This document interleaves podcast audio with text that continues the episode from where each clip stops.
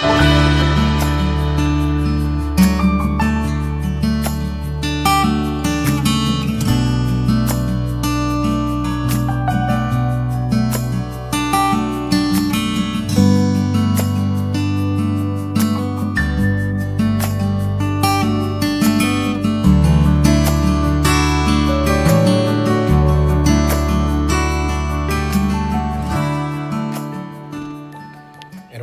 Y hermanas en Jesucristo, muerto y resucitado.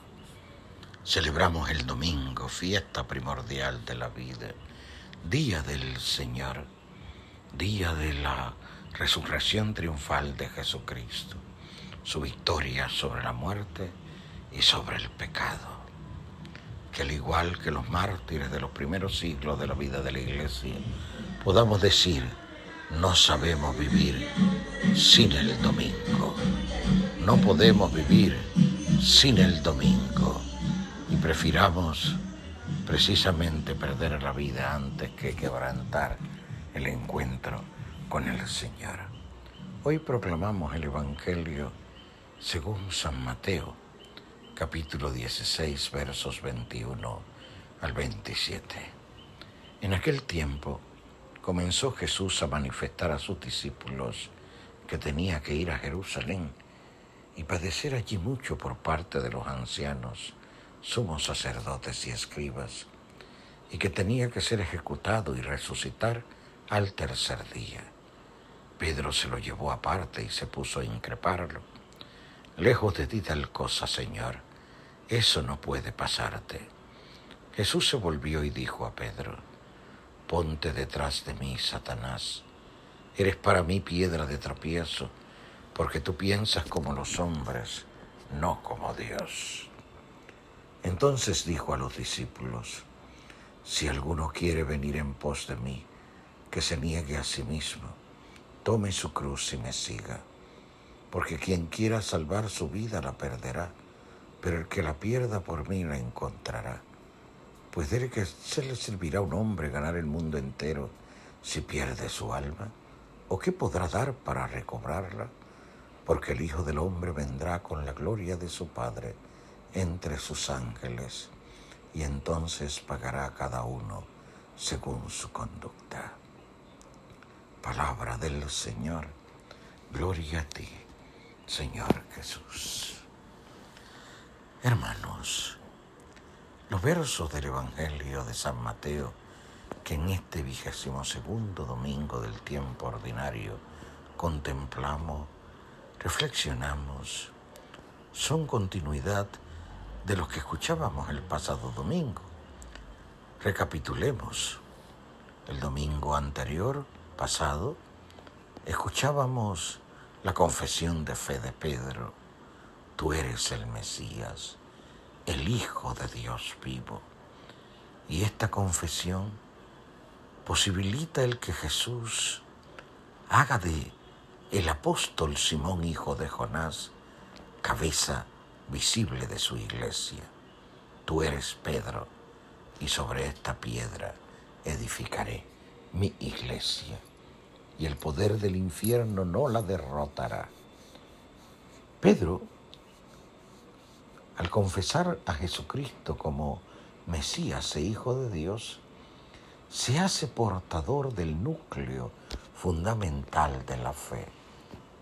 Precisamente el pueblo de la nueva alianza es fruto, resultado de esta confesión.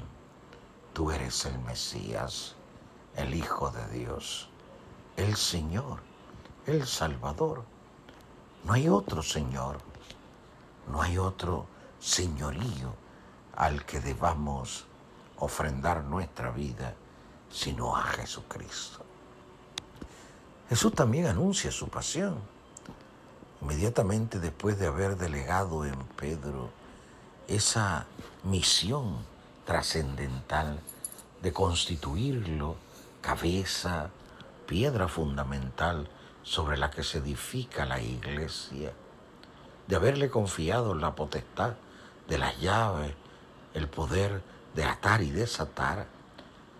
Jesús declara ante los discípulos que debe padecer, que va a morir ejecutado y que resucitará al tercer día. Esta declaración de Jesús va a suscitar en Pedro una reacción de rechazo frontal, de negación. Eso no puede pasarte. No, Dios no lo puede permitir. Pedro no puede concebir que aquel a quien acaba de confesar como Señor, como Mesías, como Hijo de Dios, termine ejecutado como un maldito, termine crucificado, colgado de un madero. Mas Jesús reprocha esa reacción de Pedro y de cualquier discípulo que rechace la cruz, que rechace el camino elegido por Dios, que es el del sufrimiento redentor, el de hacerse a sí mismo Jesús, Hijo de Dios vivo, víctima de propiciación por nuestros pecados. Por eso le dice, reprimiéndolo, apártate de mí, llamándole Satanás inclusive, porque piensas como los hombres, no como Dios. Eso nos señala cuál es el camino, el derrotero a seguir. El que quiera seguirme, que se niegue a sí mismo, que tome su cruz cada día y venga conmigo. Tomar la cruz cada día, negarse a sí mismo, es el camino de la renuncia a lo que el mundo propone. Es la renuncia a los falsos valores. Es el rechazo de todo ídolo en medio de nuestra peregrinación terrena de todo poder que no provenga de Dios, de todo aquello que nos aparte de Él.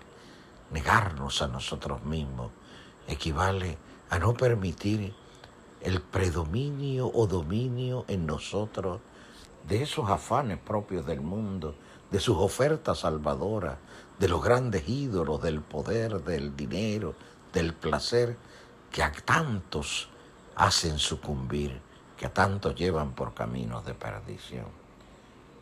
También señala Jesús por ello que el que quiera salvar su vida la perderá. Es decir, el que pretenda, siguiendo el criterio del mundo, saberse seguro, saberse salvado, en realidad se está perdiendo, en realidad se está apartando del sendero que le lleva a la salvación eterna, a la vida plena, a la realidad celestial es perdiendo la vida como el mundo la entiende, como nos salvamos. Es perdiendo la vida como el mundo la entiende, como la ganamos para siempre. Abrazarnos a la cruz, tomar la cruz es seguir el camino de la fidelidad a la palabra de Jesús, de ser coherentes en nuestra vida. Procuremos, hermanos y hermanas, que nuestra confesión de Jesucristo como Hijo de Dios, como Señor, abarque toda nuestra vida, nos lleve al rechazo, a la renuncia de todo ídolo que nos sea propuesto en medio de nuestro mundo para ser fieles, fieles y testigos desde la palabra que Dios nos dirige, haciendo la vida cada día. Que la Virgen, que fue modelo en la peregrinación terrena de fidelidad, de coherencia, de entrega incondicional, sea nuestro refugio, nuestro amparo, que ella, la Madre de Dios y nuestra, nos señale el camino a seguir. Dios les bendiga, hermanos.